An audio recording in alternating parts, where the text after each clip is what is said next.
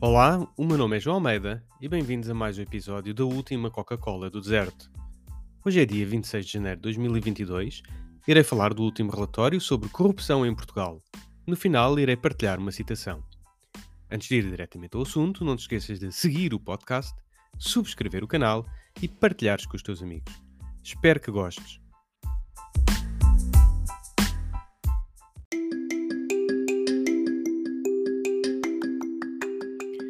Ontem foi publicado o Índice de Percepção à Corrupção de 2021, colocando Portugal no 32º lugar.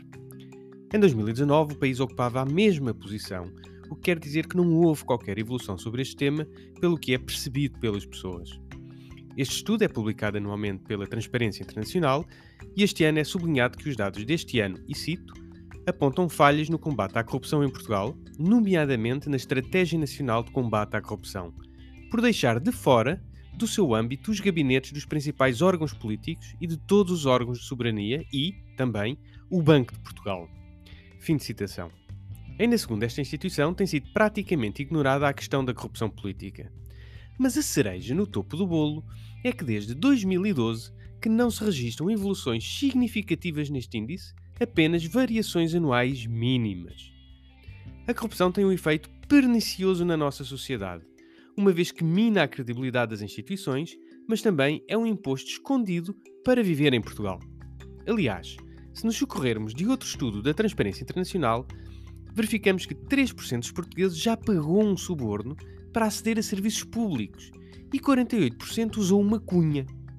No entanto, mais de 80% dos portugueses acreditam que os cidadãos podem fazer a diferença no combate à corrupção. Para isso é necessário, por exemplo, uma clara divisão entre o poder político e a máquina do Estado, para não termos mais casos como a nomeação do atual governador do Banco de Portugal, Mário Centeno. Temos muito por onde começar e tudo passa por instituir regras que impeçam as portas giratórias e uma maior transparência dos diversos poderes, incluindo o poder autárquico, onde é prática comum um sem número de acumulações dos responsáveis políticos com cargos em empresas municipais e associações com que se relacionam.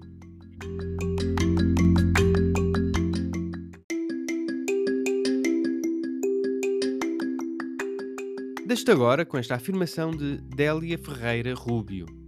A indiferença das pessoas é o melhor terreno fértil para que a corrupção cresça.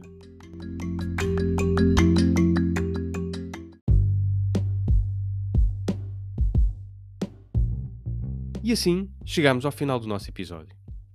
A última Coca-Cola do deserto é um espaço de opinião que te traz o essencial da política hoje para perceberes o amanhã.